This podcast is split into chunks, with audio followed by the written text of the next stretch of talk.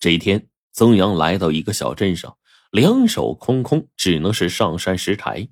从天亮拾到烈日当空，好不容易拾得一担，换了五个铜板，准备买个烧饼充饥。这不料啊，伸手一摸，发现装米这袋子不知道啥时候被划了一大口子，满满的一袋米呀，漏的基本上都没了。曾阳就大吃一惊啊，这不是塌了天陷了地了吗？这怎么好啊？哎呦呵，曾阳一下子没主意了。毕竟啊，他还是个十来岁的孩子，就蹲在地上啊，哇哇就哭啊，哭的连饿都忘了。这路边有一个卖青枣的，看见曾阳哭的可怜，就过来问他。曾阳就哭哭啼啼的说啊，自己上京的事并告诉他自己最重要的信物没了。卖枣人就很奇怪，什么信物啊？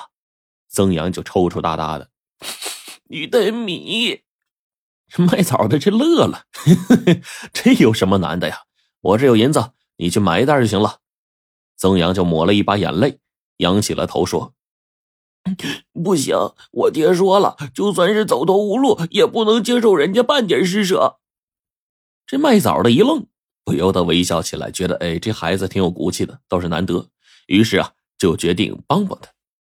卖枣的想了想，既然你这么讲。那我也就不勉强你，要不这样吧，你买我的一颗青枣，我就有办法不施舍你，反而帮助你，你看怎么样？曾阳瞧了瞧那人，又瞧了瞧这筐青枣，觉得眼前这人呢，他也不像是个骗子，只是筐里的青枣，实在不咋地，看起来生得很，估计啊，他今天还没开张呢。曾阳想了半天，左右也是没有办法呀，而且呢。就算被他骗了，也就是一颗青枣的钱。于是将信将疑的买了一颗，放到嘴里一咬，马上就吐出来了。哎呀，酸的掉牙！卖枣人就哈哈大笑，捡起地上的枣说：“这枣核啊，借我十天，我给你变个戏法。十天之后，你来这里找我。”就这样，曾阳又疑虑又不安，在小镇上待了十天，幸好。卖枣的没有失约，如期和曾阳见了面，并把枣核呢递到了曾阳手里。这曾阳一看，不由得大吃一惊啊！枣核已经是脱胎换骨了，只三天啊，这貌不惊人的枣核变成了一艘美轮美奂的画舫，雕刻的。家道没有败落前，曾阳见过这玩意儿，这是微雕啊！卖枣的人说，他本已经隐退了。就算是他们俩有缘吧，这回破了例了。他让曾阳把这个微雕拿到西街古玩店，说是城东一个姓宋的卖枣人给的，这样就能够换一袋白米，说不定就连上京的路费都有了。曾阳一听，扑通一下就给跪下了：“大师，请您收我为徒。”卖枣人说自己封刀多年了，不肯收徒，可是曾阳啊，死缠烂打的，苦苦哀求。一片诚心，麦枣人终于应允了。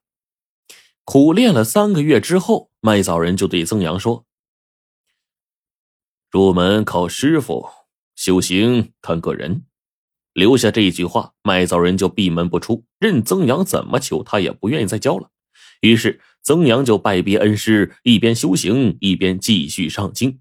一路上是走走停停，勤练手艺，途经千山万水，历经坎坷磨难。终于，五年之后，曾阳风尘仆仆、衣衫褴褛的来到了京城，跪倒在金銮殿上。他口称与圣上有约，现在回京面圣。皇帝想了半天，哎呀，终于想起这么一回事了，冷笑了一声，看着阶下乞丐一样的曾阳：“朕有言，不许乞讨，可有违约？”曾阳跪在地上，朗声奏道：“小人不曾受人半点施舍。还有，答应过朕的米呢？小民总算不负圣上所望，小民的米不敢称罪，却也是世上难寻。”皇上一听来兴趣了，当真？呈上来给朕看看。内侍拿起了托盘偌大的托盘之中，只有这孤零零的一粒米。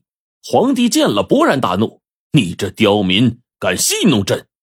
曾阳不慌不忙，请皇上仔细观看。皇帝定睛一看，哦，原来那粒米呀，竟是一个精美的微雕。一艘轻舟随风而行，一介渔夫卧船小憩，雕琢功夫神乎其技，作品活灵活现，巧夺天工。皇帝大喜，不由得叹道。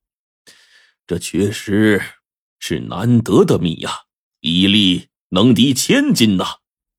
从此，曾阳是名声大噪，而且开设学馆，广收徒弟，桃李满天下，成为了一代微雕大师。曾家子孙个个传承手艺，修身养德，家族也正式的兴盛起来了。